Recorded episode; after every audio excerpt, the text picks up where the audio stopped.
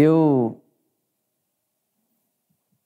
fiquei pensando bastante sobre o que conversar com você hoje, tendo em vista esse cenário que nós estamos aqui. E não só o cenário que nós estamos aqui hoje, mas a essa realidade que vem sobre nós sem aviso prévio. De repente, aparece uma tempestade, uma ventania, e acaba com a luz, com a energia. E esse lugar que nós estamos agora é um dos milhões de lugares que nesse exato momento não tem como ligar energia. Ou seja, tudo que precisa de energia para funcionar não está funcionando em milhões de lugares nesse exato momento. E muito interessante que essas realidades que se sobrepõem ao nosso controle ou à nossa capacidade de controlar certas coisas, elas não fazem aviso prévio. Elas aparecem de repente. Do nada, chega na minha vida e na sua vida uma ventania, uma tempestade, um vendaval e produz em nós apagões. A sensação de você estar andando por uma estrada durante o dia e você calculou que levaria duas horas para passar por aquela estrada, mas de repente você se perde no caminho e o sol que ilumina o dia começa a sumir, começa a se pôr, e junto com o sol a luz vai indo embora, e de repente você está num lugar que você não sabe onde é, sozinho, sozinha, ou com pessoas que também não sabem onde estão, e você tem que fazer uma escolha diante da escuridão que te sobreveio de maneira surpreendente e não controlável. E a escolha que você tem que fazer é: a gente vai arriscar continuar andando e cair num precipício. A gente não sabe se tem um buraco, uma montanha. A gente não sabe o que pode nos esperar ali na frente, no próximo passo. Ou a gente vai esperar o sol nascer de novo de manhã. Ou a gente vai sentar e ficar quieto, parado, esperando, porque certamente de manhã o sol vai nascer.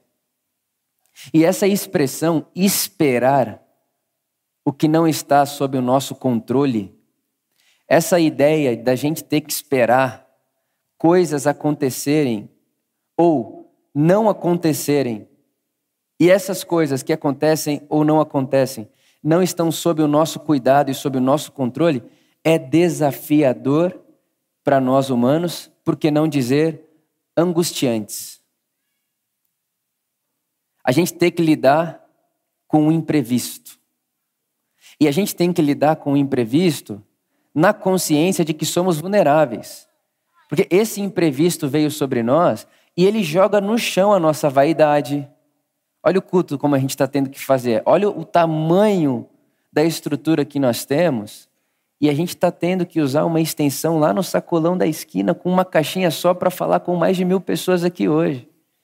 Os celulares que estão ligados, a internet que está ligada ali, é, é um, uma gambiarra de um 3G com outro 3G para ter um pouquinho de internet mais forte para conseguir transmitir.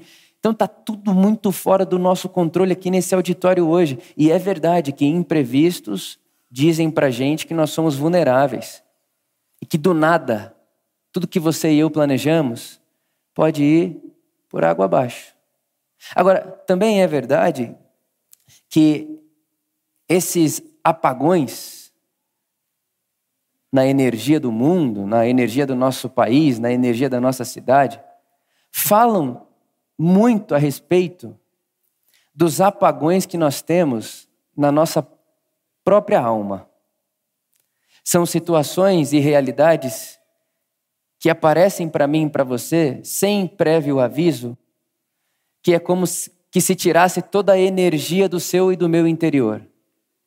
E aí você não consegue acender a luz, da sua casa para jantar com a sua família e você não consegue ver graça mais em tomar banho porque o chuveiro está gelado. E é como se toda essa realidade externa a nós fosse se tornando ou fosse conversando com uma realidade interna ao Vitor e a cada um de vocês, a cada uma de vocês. O dia em que não nos sobra o que fazer a não ser esperar. O dia que, além de esperar, você não tem o que fazer.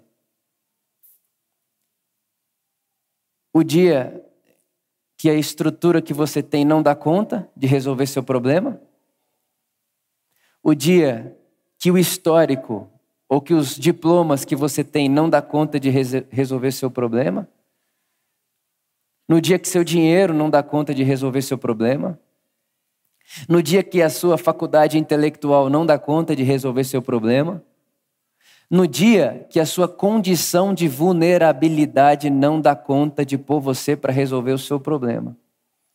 Nesse dia, só nos resta uma coisa: esperar.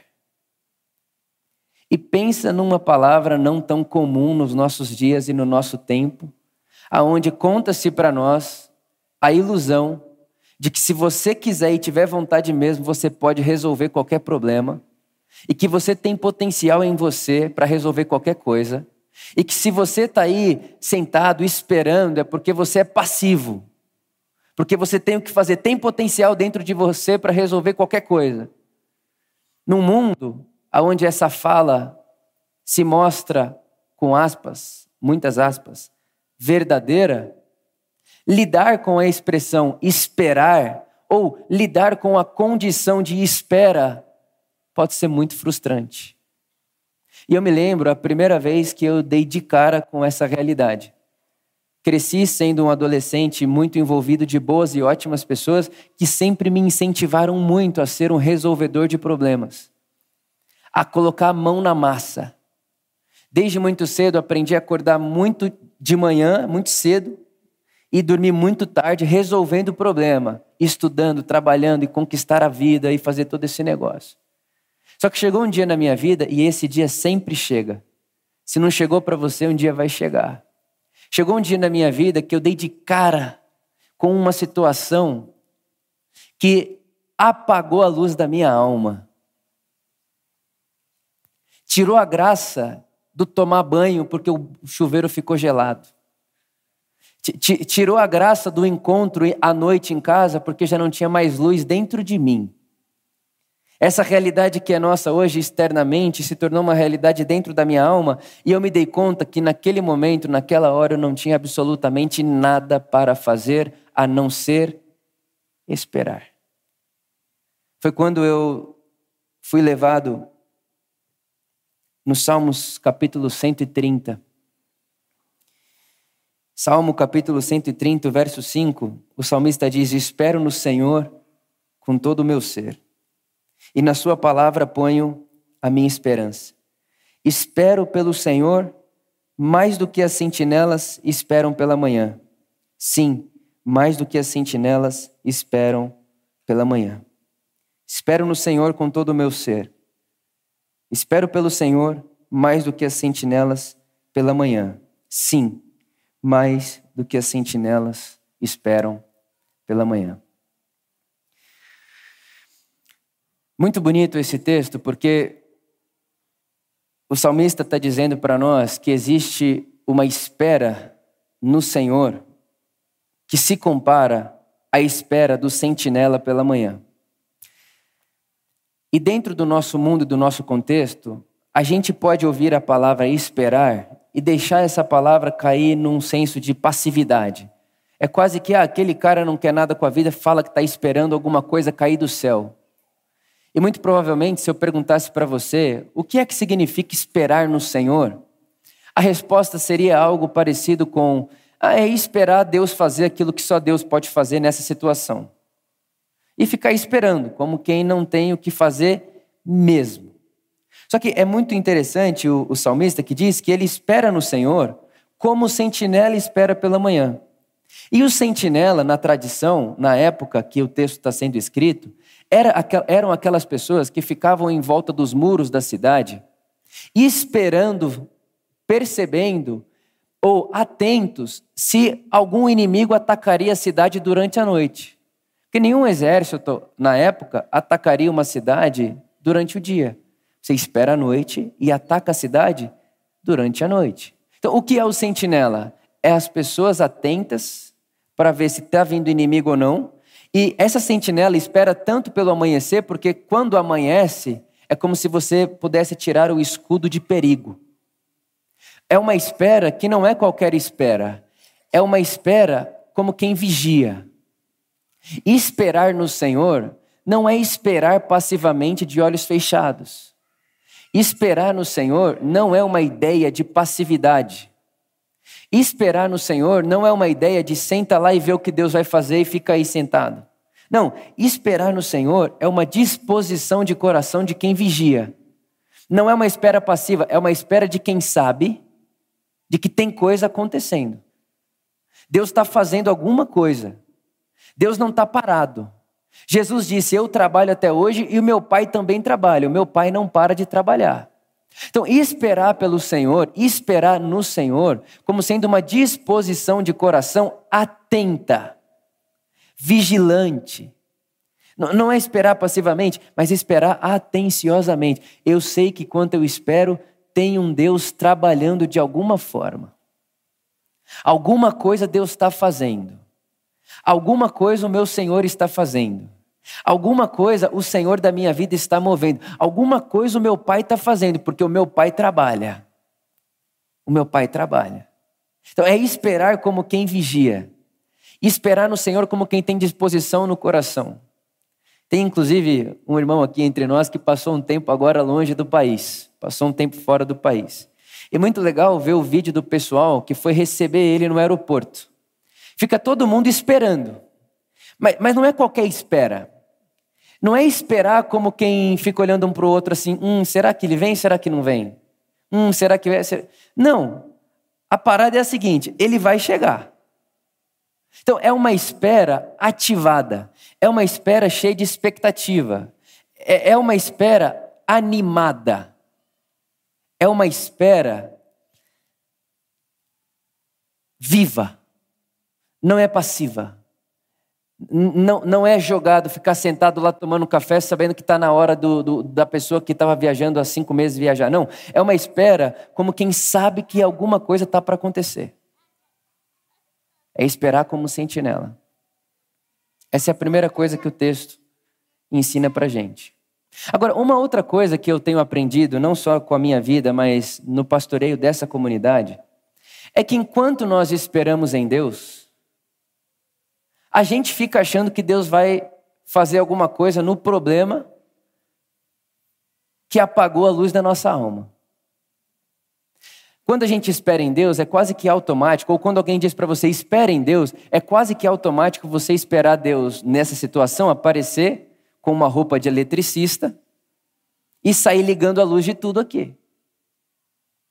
A, a sensação que eu tenho é que é quase que natural do ser humano esperar que Deus apareça hoje aqui no nosso auditório, eletricista subindo nessa árvore aqui, que a gente já sabe que o problema é aqui, e já mexendo no fio. Então Deus para nós hoje apareceria com essa roupa, subindo ali naquela árvore para mexer naquele fio.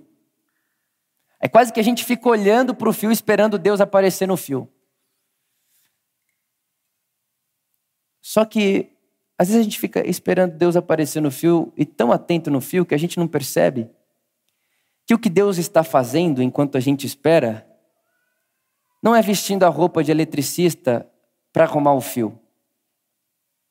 Mas o que Deus está fazendo é trabalhando no nosso senso de perfeccionismo, de vaidade. A gente esperando que Deus apareça como eletricista no poste para pôr luz no auditório, e Deus trabalhando no coração do pastor e falando: Mas por que você está preocupado?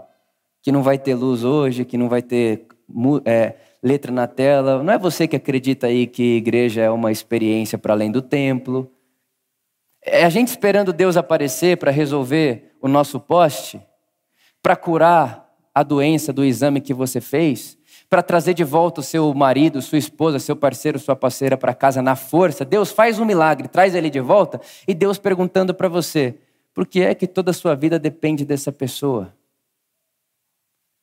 É a gente querendo que Deus faça algo externo e Deus fazendo perguntas para nossa alma, como quem diz: estou preocupado com você, que tal deixar eu trabalhar em você hoje?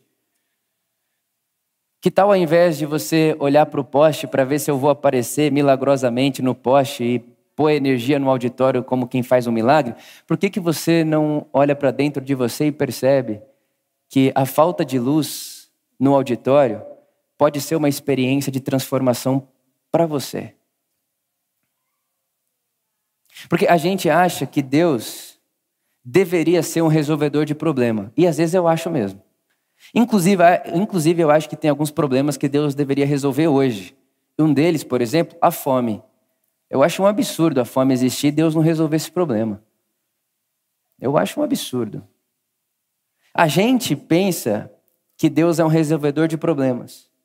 Mas o que eu percebo na leitura do Evangelho e também no pastoreio dessa comunidade é que Deus está mais para um transformador de pessoas do que um resolvedor de BO. E isso é angustiante para muitos de nós. E é angustiante para muitos de nós porque nós preferiríamos um Deus resolvedor de problemas. Por isso que Jesus é não só a subversão do sistema, a subversão da religião, mas Jesus, de certa maneira, também é uma subversão de Deus. Ele faz a nossa ideia de Deus cair por terra. Ele olha para mim, para você e fala assim: então, Deus não vai te tratar diferente só porque você se acha justo, não. Deus não vai tratar você diferente porque você se acha bonzinho, não. Porque o nosso Pai que está no céu é Pai de todos. O nosso Pai que está no céu faz o seu sol nascer sobre bons e maus. Então, eu vou subverter não só o sistema, a religião, a política, o jeito de se fazer mundo nessa terra, mas também vou subverter, pôr de cabeça para baixo, aquilo que você esperava que Deus deveria ser. Deus não é um resolvedor de problema. Deus não é um eletricista subindo em poste para fazer com que volte a luz na sua casa primeiro do que na casa do vizinho, porque você é justo. E tem muito esse negócio, né? De, ó, oh, meu bairro está com luz, graças a Deus. Pô, irmão. né? Graças a Deus aqui em casa tem luz. Ó, oh, Deus ouviu a nossa oração. Graças a Deus aqui no nosso bairro tem luz. Deus ouviu nossa oração. Isso é um absurdo. Jesus chamaria isso aí de idolatria. É dar graças a um Deus que é pó, que não existe, porque um Deus que faz isso não é o Deus que Jesus nos ensinou a chamarmos de Pai. Então, esperar no Senhor como sendo uma espera atenta mas não é uma espera atenta na porta da Por Amor, vendo que hora que vai chegar o caminhão elétrico, aí vai sair um ser angelical lá, assim, que não vai precisar de escada e vai subir, e vai fazer a luz voltar no prédio, de repente, uau, milagre! Não. É esperar no Senhor atentamente, como quem olha para dentro de si e pensa: será que a falta de luz no auditório fez eu pensar, ou fez eu ir contra aquilo que eu digo acreditar sobre a igreja? Ou será que esse exame, será que, será que essa determinação médica, será que o resultado desse exame na minha mesa fez eu pensar coisas sobre Deus que na minha sanidade e com a luz da minha alma acesa eu não pensaria? Será que esse, será que nessa situação, será que nesse apagão, eu estou dando força para esse apagão me fazer ser ou me fazer pensar coisas sobre Deus que eu jamais pensaria em sanidade? Se tivesse com luz na alma? É ficar atento nesse lugar. Porque o nosso Deus não é um transformador de problemas, um resolvedor de problemas. O nosso Deus é um transformador de pessoas. Pessoas. E é em Jesus, o Deus que se fez carne, que nós conseguimos ver essa cena também. Você sabe que Jesus, em certo momento da sua vida, ele soa sangue de tamanha angústia. E você já deve ter ouvido falar que para um ser humano suar sangue de tristeza e de medo, é como se o corpo dele já não tivesse outra possível reação. Suar sangue em agonia é o corpo dizendo: depois disso aqui vai morrer de tristeza. É a última, o último mecanismo do corpo para fazer esse ser em agonia permanecer vivo é suar sangue para alívio. Alívio. Agora, você imagina isso comigo. É Jesus, o Deus que se fez carne, suando sangue de agonia e de angústia. E aí, se você chega em Jesus e diz: Jesus, por que você está chorando tanto assim? Você não sabe que você vai ressuscitar daqui três dias? Ou se não, se você chega em Jesus, que está ali diante de Lázaro, morto, chorando, chega em ele e fala: Jesus, mas você não sabe que você vai ressuscitar ele daqui a alguns minutos? Sensação que eu tenho é que Jesus diria: Sim, eu sei, mas eu vou ressuscitar Lázaro daqui a alguns minutos. Mas eu não estou no futuro, eu estou no agora. E no agora eu vou chorar, meu amigo morreu. Eu sei que eu vou ressuscitar daqui três dias, mas agora eu estou no presente, eu não estou no futuro, e agora eu vou chorar. Agora eu vou chorar. Porque agora eu estou esperando no Senhor, como sabendo que Deus está fazendo alguma coisa aqui entre nós, em mim, em você. Porque senão a gente também vira essas pessoas que fica fazendo festa em velório. A pessoa está morta e a gente está querendo fazer carnaval em volta dela, como quem diz, uhul, esperança, esperança, esperança, e não se dá conta de que ser ser humano é também estar sob a condição da vulnerabilidade e de, em certos momentos da vida, parar, chorar e não ter o que fazer. E que uma pessoa que não se dá o direito de chorar, parar e não ter o que fazer, é uma pessoa que está em agonia perpétua ela está acumulando lágrimas dentro de si. Ela está acumulando palavras não ditas dentro de si, porque no dia da tristeza ela não tem coragem de falar. Porque no dia do apagão ela não tem coragem de falar e de pedir ajuda. É uma pessoa que está acumulando dentro de si palavras não ditas e lágrimas não choradas. E palavras não ditas e lágrimas não choradas adoecem o corpo. Adoecem o corpo. Meu irmão, minha irmã, a palavra de Deus que eu tenho hoje no meu coração para nós é: você precisa aceitar que na vida há momentos de somente esperar. Esperar. Esperar no Senhor. Mas não esperar que o Senhor resolva o meu problema. É esperar que no meio desse problema e desse apagão da alma, Deus faça alguma coisa em mim. E pode ser que essa circunstância, essa situação, não acabe, não passe.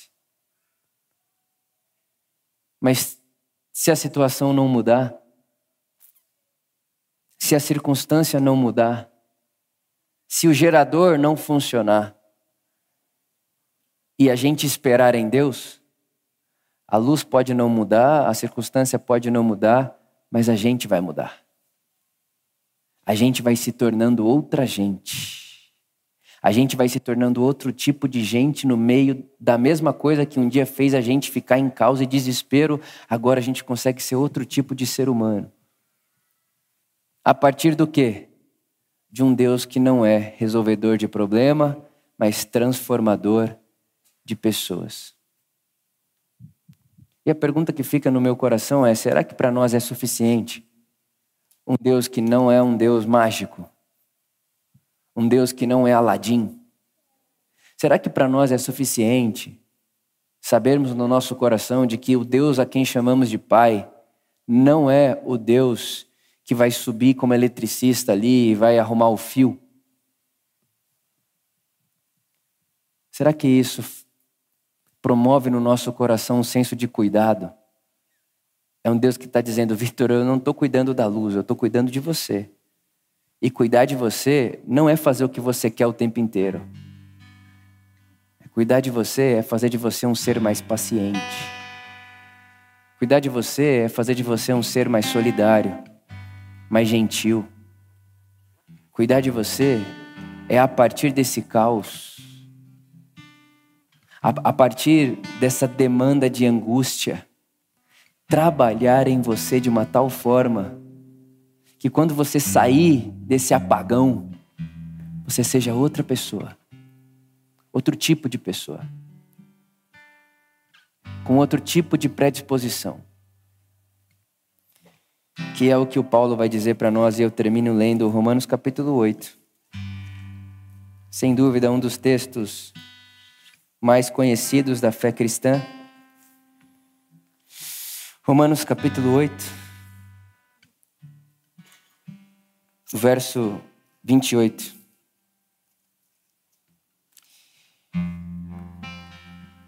Sabemos que Deus age em todas as coisas para o bem daqueles que o amam,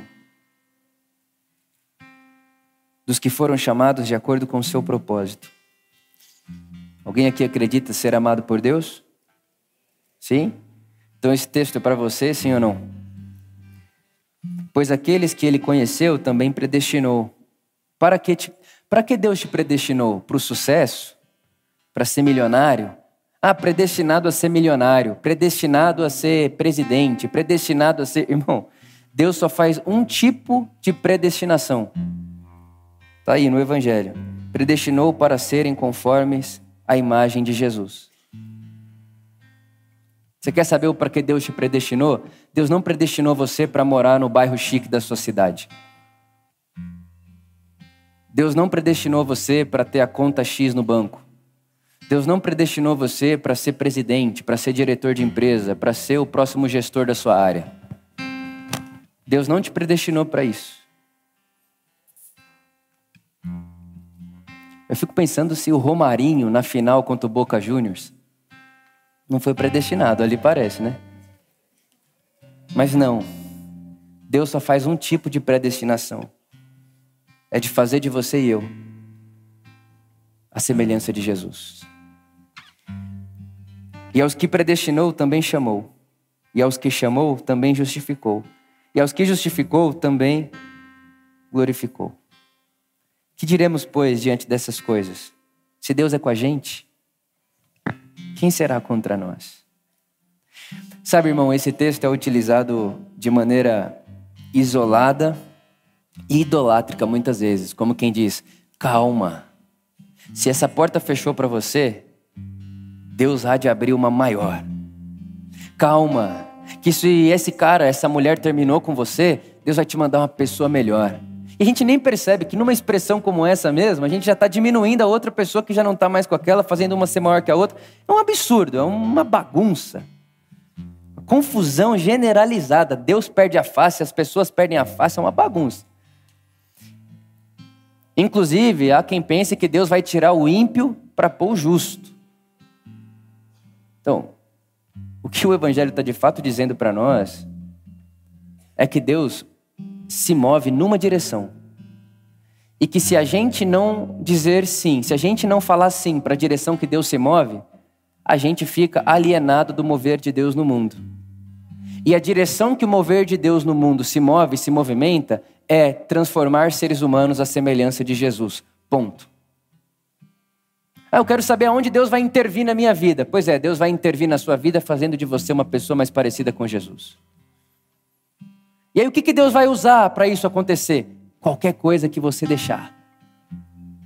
Qualquer coisa que você dizer, Deus, usa isso aqui dentro de mim. Pelo amor de Deus, faz com que essa circunstância, faz com que esse apagão na minha vida se transforme em matéria-prima para me moldar à semelhança de Jesus.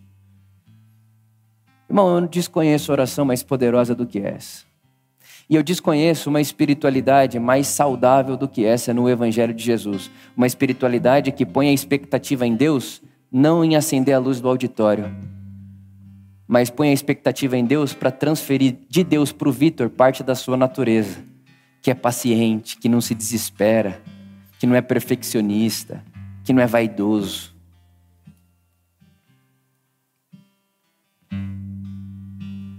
Que não é ambicioso, que não é orgulhoso. A expectativa que eu convido você a pôr em Deus, no apagão da alma da sua vida, é ponha em Deus a expectativa de transferir para você parte da natureza dele. Porque é essa a promessa do Evangelho. 1 de Pedro diz que Deus nos predestinou a participarmos da sua natureza.